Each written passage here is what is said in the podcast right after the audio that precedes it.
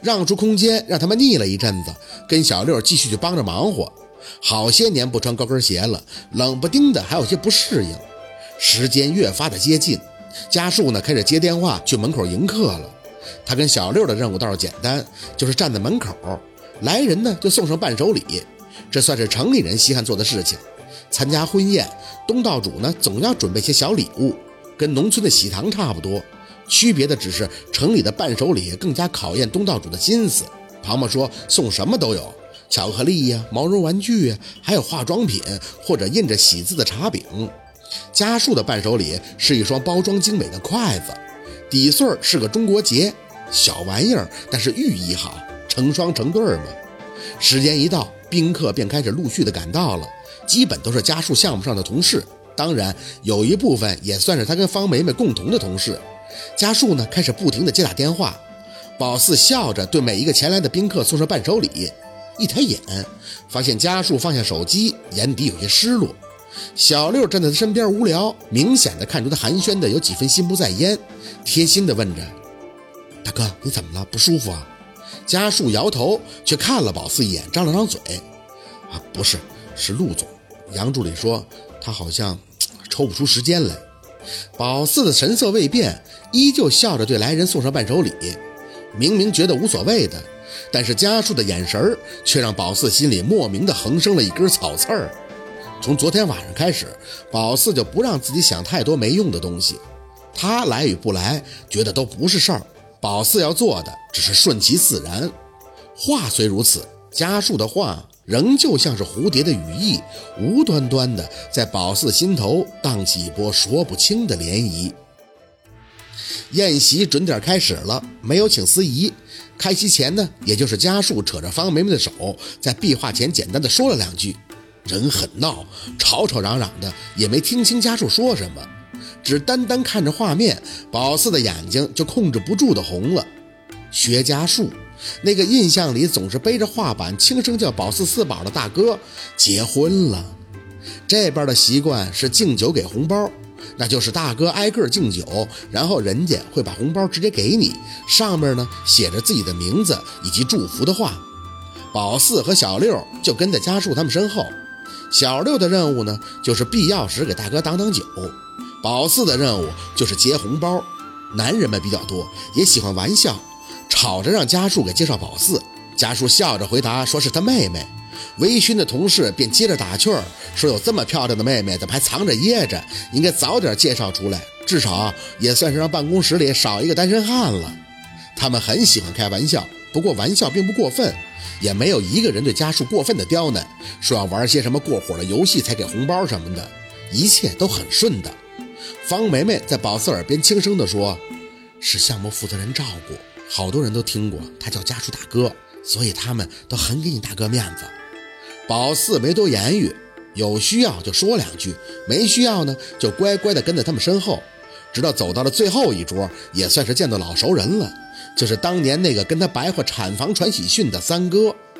他跟以前一样，收拾打扮都很粗犷，一见家叔过来就红着眼抱着他。家叔啊，兄弟看你这样是真高兴啊！家树敬酒，他自己连续喝了三杯，说说的就哭了。一老爷们儿抹着眼泪说：“以前有多不容易，风餐露宿的求人工长收留，现在好了，他托家树的福，也学了叉车，成了司机。现在看家树结婚，还有自己的孩子了，他比做亲爹都高兴啊！”这话听得怪怪的，三哥也的确是醉了。热热闹闹的吃完饭，宾客们就开始陆续的离开，最后就剩三哥这一桌了。一个工长，还有几个以前跟他们一起混吃的朋友们，卯着劲儿的喝。家树的酒量几年下来锻炼的也算可以了，唯一需要安抚的就是那个三哥，他喝得太猛了，拉着宝四和方梅梅就要一起喝。人醉了，别人的话还听不进去，所以带的几个一同喝醉的就在这闹腾。宝四不乐意跟他们掺和，家树呢也只能由着他们来，轻声的说让宝四去找服务员上啤酒。方梅梅有些着急了，示意家属别再点了，这么喝下去，她怕闹出事儿来。没办法，办事情大概最怕的就是喝酒上脸的人。宝四跟小六只能去门口叫服务员继续加酒。由于三哥这一折腾，把人家碟儿碗酒杯弄碎了好几个。服务员仔细的询问，不知道是不是要赔钱。欢迎光临。走廊上突然响起服务员晶晶而又甜美的女声。宝四愣了愣，却没回头。暗想来了这么多宾客都不吱声，快完事儿了，你倒欢迎上了。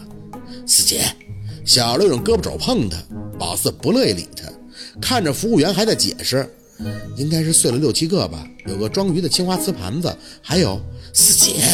小六咬牙急了，一把扳过了宝四的头。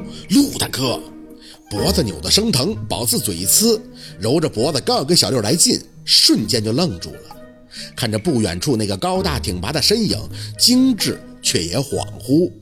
陆二是他，单手插兜，踏着地上铺满的柔光，正不急不缓地走过来。一身深蓝色的西服，腰身贴合，肩宽消瘦，气势凛然。脸上没什么表情，如果不是嘴角存着那貌似玩世不顾的笑意，宝四想那散发出来的气质应该是薄凉的。宝四以为只会弯腰的服务员一路都在鞠躬道着欢迎光临，起身以后，眼尾还在小心翼翼地朝着宝四的方向打量，很清楚他们不是在看宝四，而是在看这个叫陆二的男人。他走的真是不着急，除了那一双一直看宝四的眸子，脚下绝对的洒脱惬意，心空了一拍。不得不说，很久没见他穿西装了，如今这么一看，那是真的晃眼。招摇的晃眼，四姐，我突然有个想法，给你和陆大哥一人别个胸花，这就是你们俩的订婚宴了。没搭理小六的念头，眼见他走近，宝四却侧了侧脸，直接避开了他那双在宝四脸上定位般眸黑深沉的眼。是在笑吗？不知道，只觉得他眼里的东西很深，太复杂了，宝四什么东西都解读不出来。陆大哥，小六的声音在耳边炸起。大哥说你抽不出时间，我还以为你不来了呢。哪能啊？他抬手拍了一下小六的肩膀，带着微凉的气扫过宝四的胳膊，语气却又跃起了几分戏谑。见你四姐，总得收拾一下不是？小六傻笑，在陆佩面前，他那口条倒是不灵光了。宝四站着没动，气息忽的有些压人。再抬眼，直接就看到了他的喉结，脚下本能的一退，后腰却紧了几分。别动。咦，你哥的婚礼啊？他轻揽着宝四的腰，朝他靠近了几分，随后身体前倾，声音在宝四耳边轻轻的响起：“你试夫可不好看。”宝四僵僵硬硬的站着，只觉得脖子一凉。他的声音继续响起，低低沉沉：“金银是钱，钻石是价，玉石是命。”说完，没等宝四有反应，陆佩后退了一步，眼底的笑意流光溢彩，漂亮。好像是条项链，宝四很费力地低头拿起来看，是个翠绿色、水润润的平安扣，上面镶嵌着镂空玫瑰金的细链子，心里莫名有些无语的就要扯下，却看着家树从厅里迎了出来，脸色抑制不住的惊喜：“陆总，真的是你啊！我还以为……该来。”陆佩眼含笑意地打断家树的话，伸手跟他轻轻的一握，声音清朗：“大哥的婚礼，我再忙都应该抽出时间来道贺的。”祝你和嫂子百年好合，早生贵子。家树连连的点头。啊，陆总，您别客气了，这些年我多亏您照顾了。陆佩笑得深沉，语气却少有的亲切。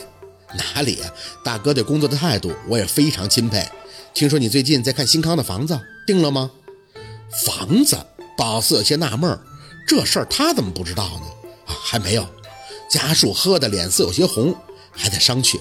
这市里的房价有些高。我准备再考虑考虑。陆佩很理解的点头。